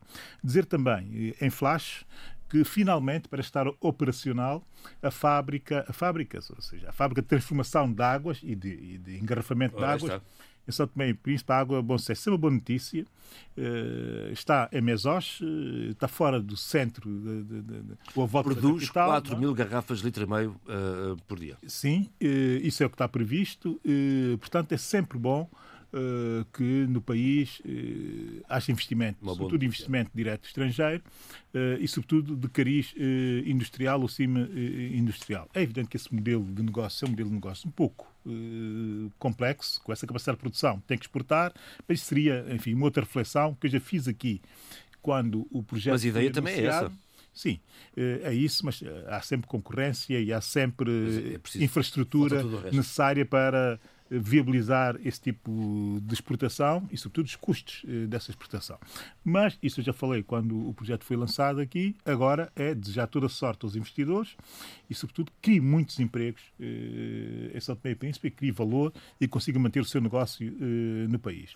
E no que respeita à nova lei eleitoral, temos alguma coisa a dizer? Houve aqui um desenvolvimento, um desenvolvimento que muito me agradou, que foi, durante, ao longo desta semana, um grupo de cidadãos santomenses, uh, eu diria que gente com distanciamento e com independência e, sobretudo, com nível intelectual uh, e também reputacional suficiente para proporem ao país o manifesto, o manifesto da sociedade civil. Encontraram-se ontem à tarde. Encontraram-se ontem à tarde. Sim, encontraram-se ontem à tarde para fazer uma, uma reflexão pública. Mas o documento que eh, tornaram público, o tal manifesto, é de facto um grande documento, é um documento, sendo pequeno, mas de grande profundidade.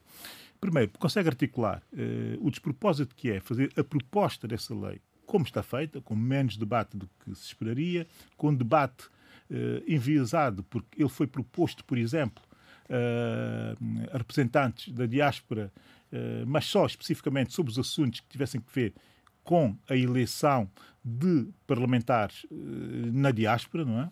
Eh, que seria o objetivo principal desta alteração, desta lei, mas aproveitando isto, fizeram uma série de alterações que não tinham nada a ver com aquilo que era proposto.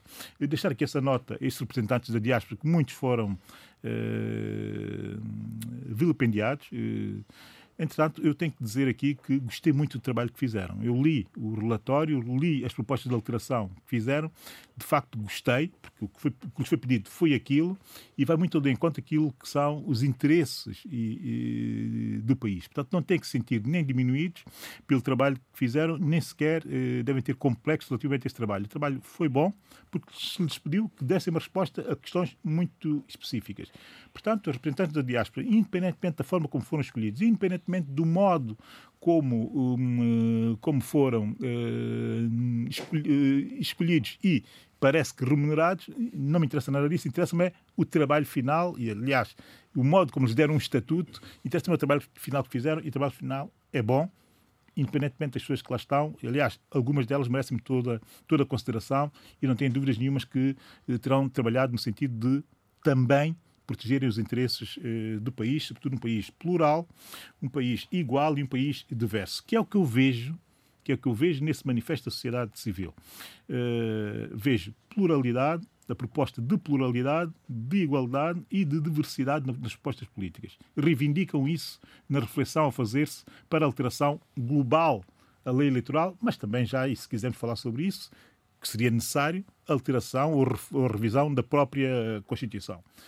E a articulação que fazem entre uh, o momento, entre essa crise criada por querer debater algo que merece um outro tipo de debate, noutras condições, uh, articular isso com o facto de não se estar, por exemplo, a discutir no Parlamento com maior intensidade o Sistema Nacional uh, de Saúde e a sua capacidade para responder, não só à pandemia, mas de uma forma geral ao direito de saúde que cabe a cada cidadão, porque está na nossa Constituição assim plasmado, isso parece-me de grande inteligência e se revela de facto o nível das pessoas que fizeram uh, e que escreveram e que pensaram uh, o manifesto. A cidadania está viva, A cidadania tem capacidade para responder aquilo que são os interesses do povo e, sobretudo, para responder aos interesses da nação. Não está tudo perdido. Eu vejo uma onda negativa eh, tremenda no país e, e, e, há até motivos para, para, para, para ser pouco otimista relativamente ao futuro, mas eh, são Uh, situações dessas, são respostas dessas parte da cidadania, uh, com a qualidade que tem, que uh, deve descansar As, os São Tomé de uma forma geral. As eleições presidenciais estão para o ano que vem, não é? tudo, tudo que está, está-se a passar tem tudo que ver com as eleições presidenciais e com candidaturas e com medos e covardias, sejamos claros, de alguns setores que se querem, que querem propor-se eh, candidatar-se sem terem concorrência, sem terem diversidade e sem que haja pluralismo para deixar liberdade de escolha aos São Tomenses. Para esse efeito ou por esse motivo, estão a fazer tudo para coartar a possibilidade condicionar de a escolha. e condicionar uh, as escolhas desde já. Ou seja, estão a dizer aos São Tomenses, vocês só vão escolher quem nós queremos que sejam Escolha. candidatos. E isto, como é evidente, qualquer uh, cidadão democrata, vagamente até democrata, não está para tolerar. E é essa reação cidadã que cria uma série de ressentimentos eu lembro que aqui, a coisa de dois anos, eh, pouco antes das eleições legislativas de 2018, eh, estava aqui o Jorge, não estavas tu, eh, estava Jorge Gonçalves, e ele perguntava-me quem eu achava, um mês antes das eleições, quem eu achava que ia ganhar. E eu nunca mais me esqueço dessa frase que me saiu de repente. Quem tenha criado menos ressentimentos nos São Tomenses.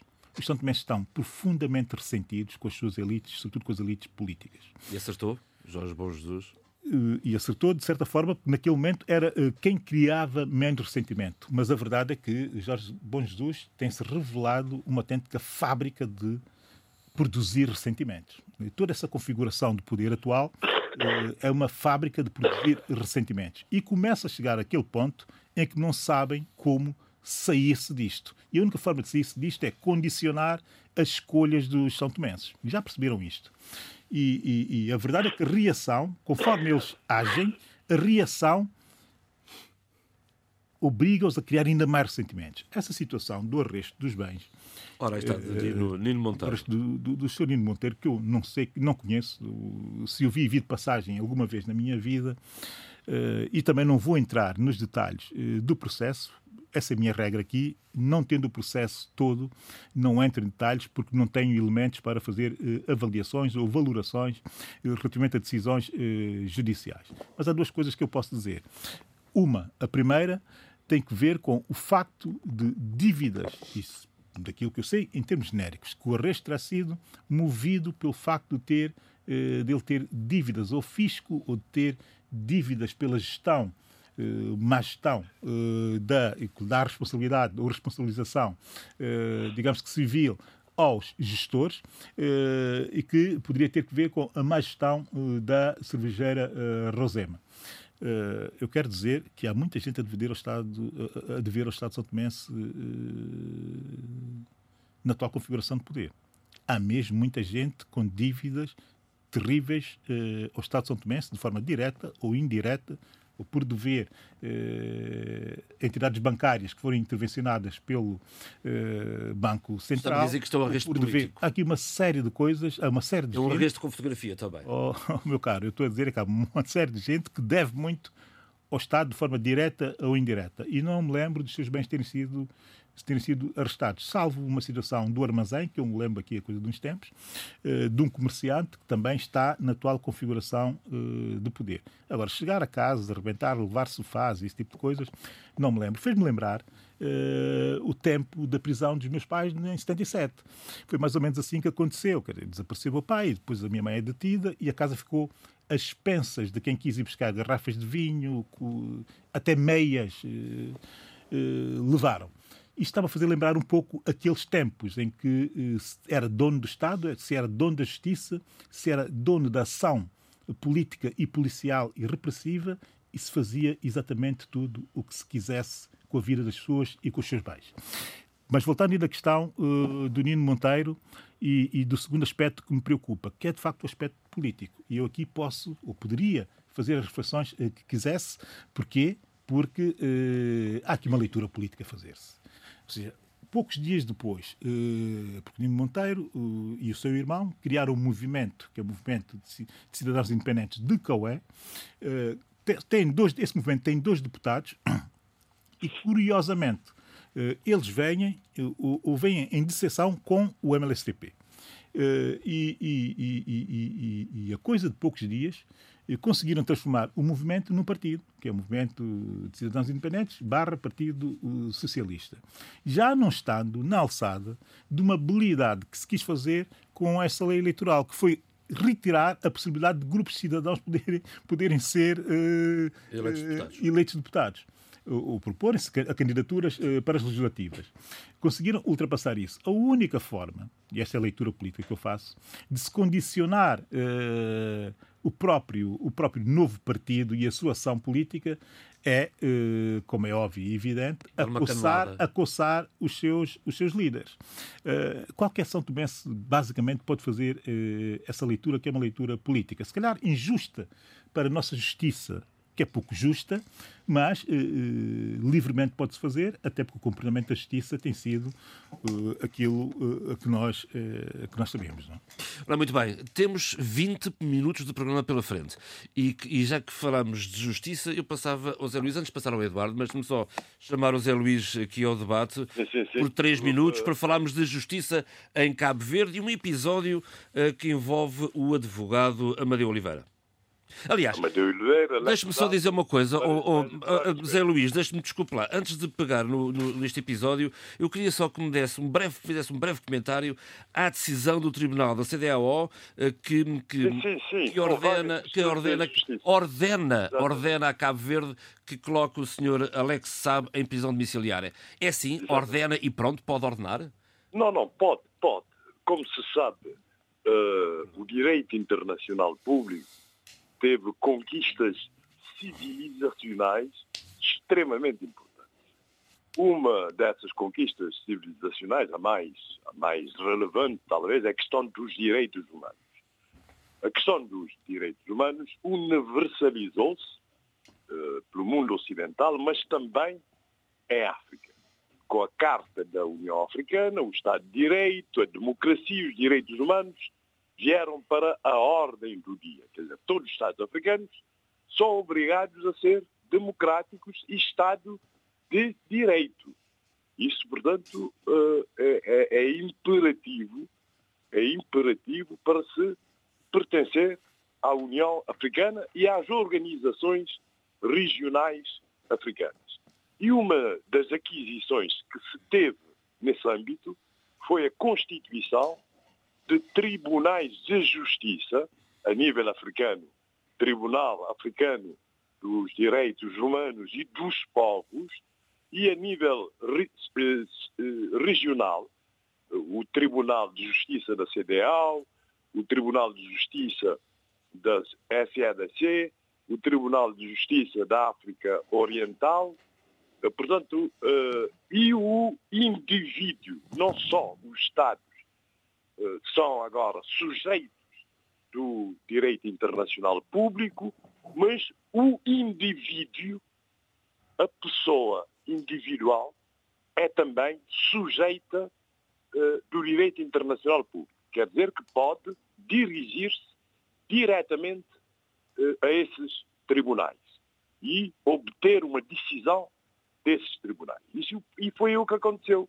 Apresentou-se uma queixa contra o Estado de Cabo Verde no Tribunal de Justiça da CDAO, que tem jurisdição explícita sobre a questão dos direitos humanos, e a queixa era que Cabo Verde estava a, a violar de forma grosseira os direitos humanos uh, de, de. Uh, prisão, prisão arbitrária, uh, omissão de tratamento médico, agora ultrapassou-se o prazo de prisão preventiva, uh, tudo isso. E houve uma decisão de, de, de, do Tribunal de Justiça da CDO. Portanto, Cabo Verde faz parte desse Tribunal de Justiça, portanto, tem que acatar as sentenças. Pena que o próprio Tribunal não tem mecanismos próprios de imposição das suas decisões, das suas decisões judiciais, mas o Estado de Cabo Verde e os tribunais de Cabo Verde têm que cumprir, eh, portanto, a sentença do Tribunal de Justiça da CDO. E Olha que Ulisses Correia Silva, Ulisses Correia é, Silva lembrou é. que Cabo Verde era um país soberano e que, soberano, uh, mas, que a justiça mas, é a justiça. Sim, sim, vou chegar lá, vou chegar lá. Uh, e, e repare que, segundo o que tive a ler, muito uh, a pressa tem que aprofundar os estudos, não se tem que esgotar os recursos internos, está a ver? para se dirigir ao Tribunal de Justiça da CDO. Porque, como se sabe, o processo está pendente no Supremo Tribunal de Justiça de Cabo Verde, num recurso contra a, a decisão da, do Tribunal de Relação de Barlavento, que o Supremo, lembre-se, mandou baixar o processo para esse tribunal, porque esse tribunal emitiu um acordo muito mal elaborado, sem fundamentação, com omissão de, de, de, de documentos e etc. Por isso, eu acho que o Estado de Cabo Verde tem que cobrir. Mas quem? Quem no Estado de Cabo Verde? É óbvio que o Executivo não interfere nas coisas da Justiça. A Justiça é constitucionalmente independente em Cabo Verde e os juízes decidem segundo a Constituição, a lei e a sua consciência. Mas há há, há, para já penso que o tribunal que tem jurisdição nessa área, que é o Tribunal de Barlavento, eh, da relação de Barlavento, tem que cumprir essa ordem. Sim, senhor. Passar, passar o anexado de prisão, prisão preventiva para prisão domiciliária, tanto mais que o prazo de prisão preventiva já passou. Já passou no mês de, de novembro. Já, esgotou, já se esgotou e, por outro lado, e, e, as outras entidades judiciárias, não judiciais, judiciárias.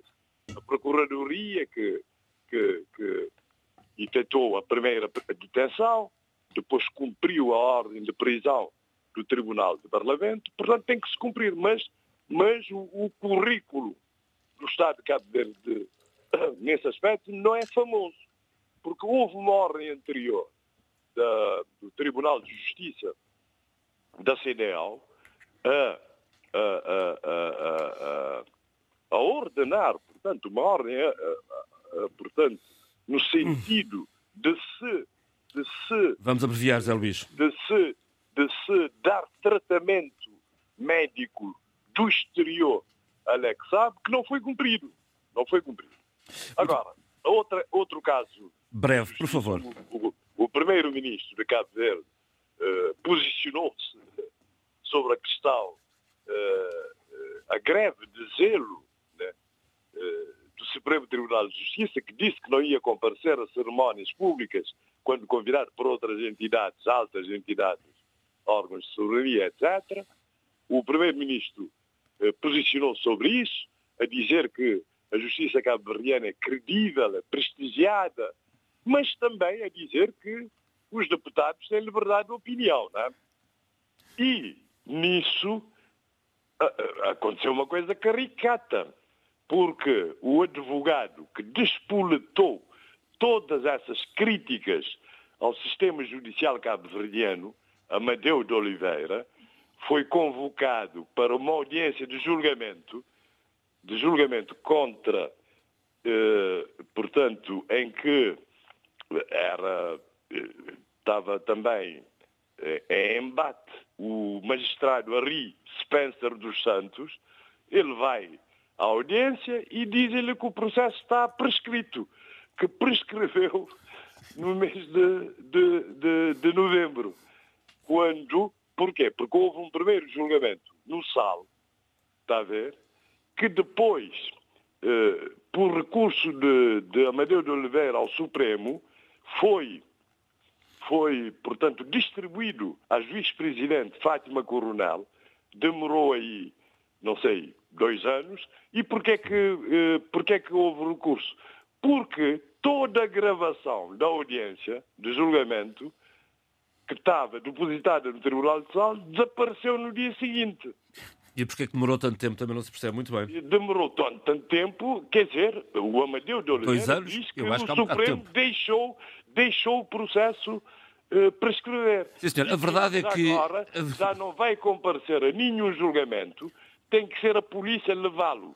Ah, não é escoltá-lo, ah, detê-lo para efeitos Enfim. de julgamento e que ele, para que haja reabertura do processo a Rio dos Santos, do magistrado a Rio dos Santos, vai continuar, portanto, a proferir ah, aquelas ah, portanto, ofensas, né? Ele mesmo diz que não pode ser que ele ande Sim, senhor, a já já percebemos. De resto, Zé Luís- que Não há julgamento. Ah, É, o ano, a eh, abertura do ano judicial continua sem data marcada. À conta de tudo isto, é há uma sem é uma dúvida uma que- certa neblina à volta do uma das estado da justiça em Cabo Verde. Temos que avançar, Zé Luís, temos que avançar. Peço desculpa, É uma- temos é uma das 10 coisas minutos de esquisitas. programa pela frente e não podemos É uma, monopolizar. é uma das coisas esquisitas, só isso, uma das coisas esquisitas, porque o ano judicial, há, todos os anos há aquela cerimónia oficial com a presença de, de altas entidades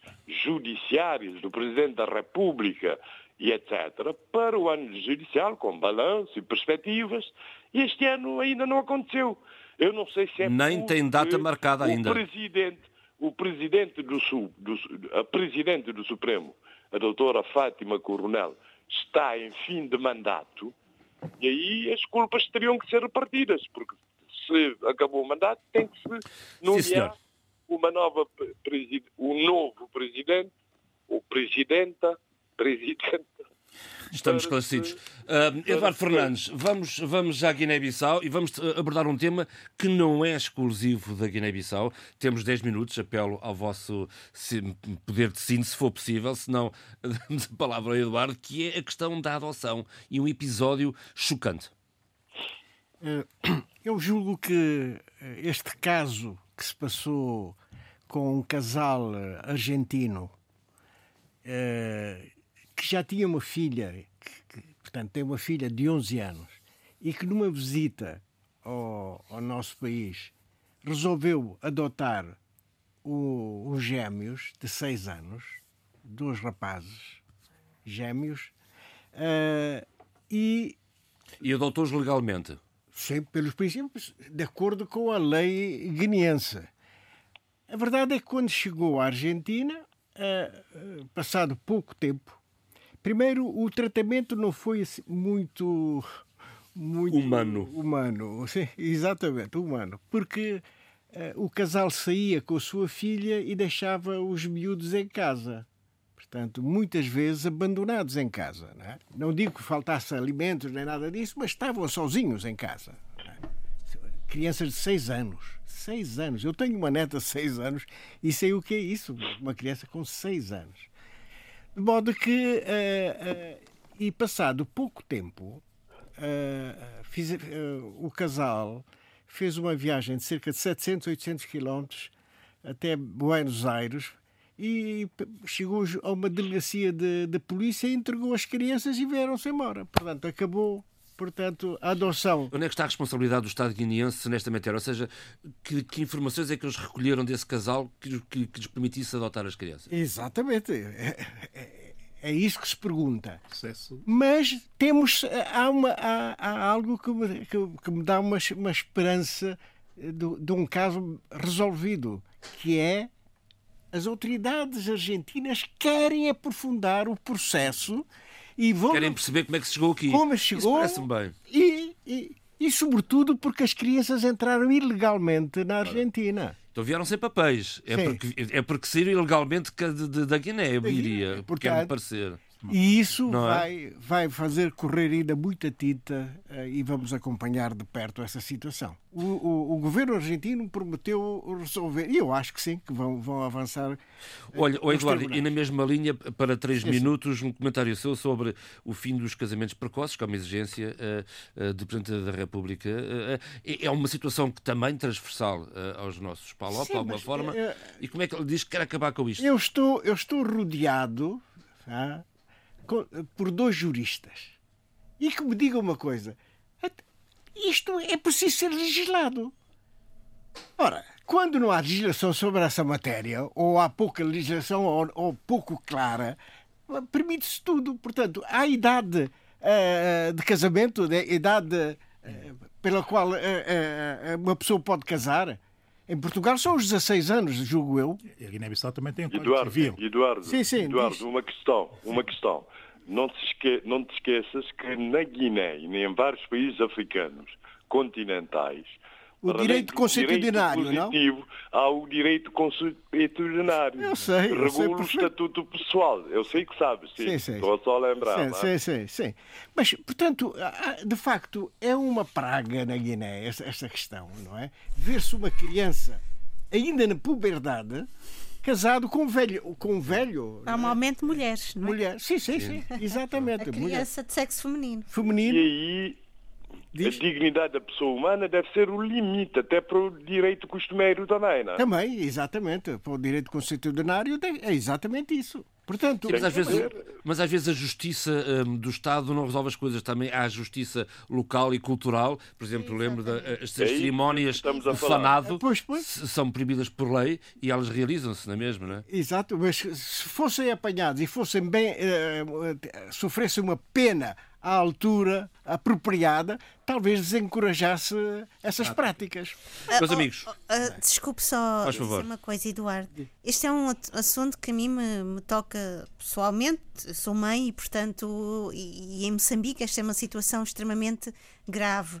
Mas, como eu disse a semana passada, os contextos por detrás de todo, esta, de todo este fenómeno dos casamentos prematuros requerem um, uma análise tão aprofundada, porque muitas vezes há muita cumplicidade e conivência, não só dos familiares, mas também de várias pessoas à volta. Sim, sim, sem dúvida. Sem dúvida. E, a, uh, e a pobreza tem um papel muito exatamente, grande. Exatamente, né? exatamente. Dúvida, não podemos ter um, uma visão de, de, de, de um superficial e de, alto de uma montanha, porque são situações que merecem uh, um cuidado muito peculiar. É um assunto que nós aqui uh, abordamos recorrentemente. Alô? alô?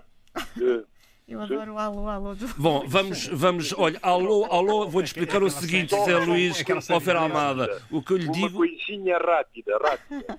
É o seguinte, isso é muito importante. Naquela ordem da CDL, do Tribunal de Justiça da CDL, reconhece-se a imunidade diplomática da anexado como enviado especial da República Bolivar, Bolivariana da Venezuela. Né? Sim, senhor. É Bom, voltamos atrás. Bom, vamos fechar o programa. Eduardo, faça Sim. favor. Não, eu gostaria de dizer o seguinte: eh, eh, na Guiné-Bissau vai haver uma atualização dos cadernos eh, eleitorais logo no princípio do próximo ano, portanto 2021. Eh, Julgo que logo em janeiro.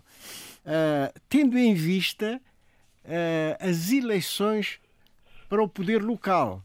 Isto é uma grande notícia, porque depois de 45 anos, 46 anos quase, eh, a Guiné-Bissau nunca realizou eleições. Eu acho que a notícia é quando for marcada a data das eleições autárquicas. Isso Sim, é que é uma grande notícia. Não, não, mas seja como for, Por trás dessa notícia devia haver muita reflexão nossa aqui. aqui. Sim, E cá estaremos. E cá estaremos. Porque o, o como- papel do poder local é importantíssimo. É verdade. Portugal deu um salto. Eu posso falar porque vivo, vivo, vivi em Portugal desde os meus sete anos.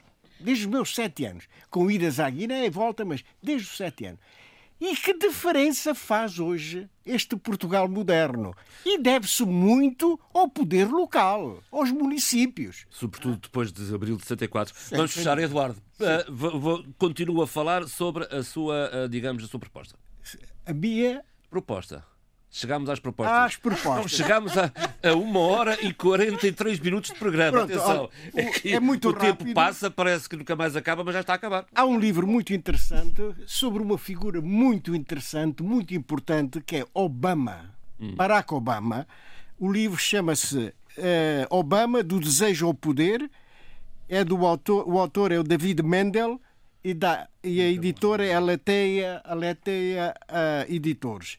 É um livro muito, muito, muito interessante porque este homem nasceu para, para ser gente. Gente com G Com grande. G grande. Com G grande. Porque uma ambição muito grande, um, um, um estudante brilhante, brilhante, um estudante de direito brilhante, e que foi diretor de uma revista jurídica na Universidade de Chicago. Um indivíduo que estava preparado, de facto, para. De resto, eu, eu, eu, eu, eu recomendo a quem puder, quem tiver a oportunidade, uh, ver o 60 Minutes, os 60 Minutos, uma entrevista com, com Barack Muito Obama, bom, bom. extraordinária. Sim, sim. Sheila Khan, por favor. Uh, três coisas. A primeira é que uh, o adeus a Eduardo Lourenço que me bateu brutalmente. A todos nós, creio. eu. Brutalmente. Uh, perdi o dia nesse dia. Quando vi uh, na televisão a morte de Eduardo Lourenço e era importante deixar esta nota Sem dúvida. muito pessoal minha, porque foi um dos livros que mais me marcou, O Labirinto da Saudade, e, com o qual, e o qual reli reli muitas vezes como uma espécie de, de, de- de almofada para perceber muita coisa no mundo. Ah, depois, duas, uma, uma novidade boa, uma notícia boa que me alegra muito. O escritor moçambicano Mélio João Tinga vence a quarta edição do Prémio Literário Eugênio Lisboa, uma outra pessoa que, que tenho por, por quem tenho uma grande estima e, e parabéns a este, a este autor, ao Mélio João Tinga. Um prémio da Imprensa Nacional Casa da Moeda, 5 mil Exatamente. euros. Obrigada. Finalmente, eh, para sugestão, um poeta que eu acho que o o Abel conhece, Guita Júnior, da Pele do Rosto, poeta moçambicano. Eh, é a minha sugestão para este fim de semana prolongado. O Almoço Macavelo também editor dele e eu estou à espera para o ter, para o ter em mão. Portanto, um abraço ao Almoço Macavelo, outro jovem grande poeta moçambicano. Abílio, e para não, e para não fugirmos a- ao que é habitual, eh, ficamos com as tuas eh, eh, sugestões. duas questões. Uma, e aquela musiquinha. Sim, uma que é muito rápida, que é eh, o número de novembro, dezembro, da Wine Spectator, que é uma Uhum. espécie de bíblia da enofilia, ou bíblia de quem gosta de vinhos, de quem cultiva eh, a enofilia, eh, que é dedicada, acho que é pela primeira vez, a comunidade afro-americana. O título da revista, da Wine Spectator, do, do Robert Parker, que é o, o deus dos vinhos, Black Voices, Straight Talk, Black Leaders Share Stories. A verdade é que eh, eh, sequer não posso ter a revista que vá ao site e que veja os artigos e ver como eh, a A preocupação... revista vende-se eh, em Vende-se aqui Portugal. em Portugal. Vende-se. Eu sou um comprador quase compulsivo da Wine Spectator.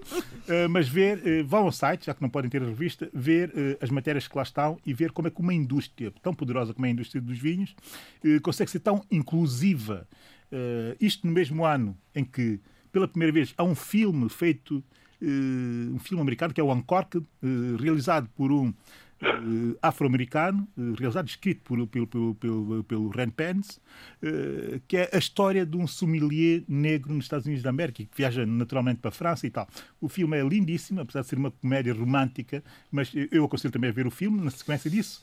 E o nosso querido e meu querido amigo Elias Macovel, eh, moçambicano, um homem também ligado aos cinemas e às artes, ao teatro, vai lançar eh, o seu vinho eh, finalmente. Ele é um grande enófilo, é tão enófilo quanto eu, mais hoje do que eu, mas que se iniciou na, na enofilia muito também por minha influência, o que me dá um prazer vê-lo agora produzir o seu próprio vinho em Portugal. E para terminar, eh, outra delícia, uh, deixo aqui a sugestão de uma música.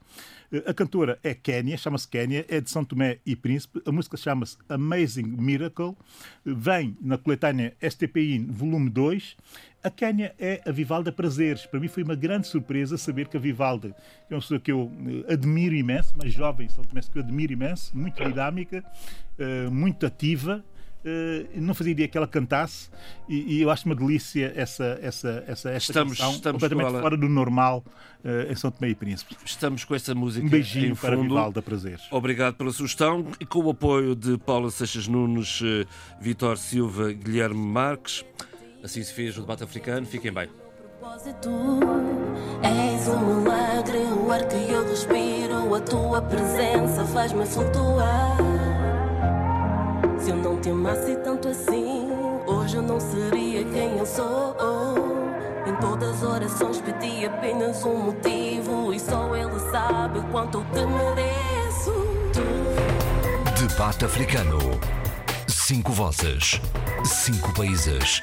A análise dos principais assuntos da semana. Na IRDP África.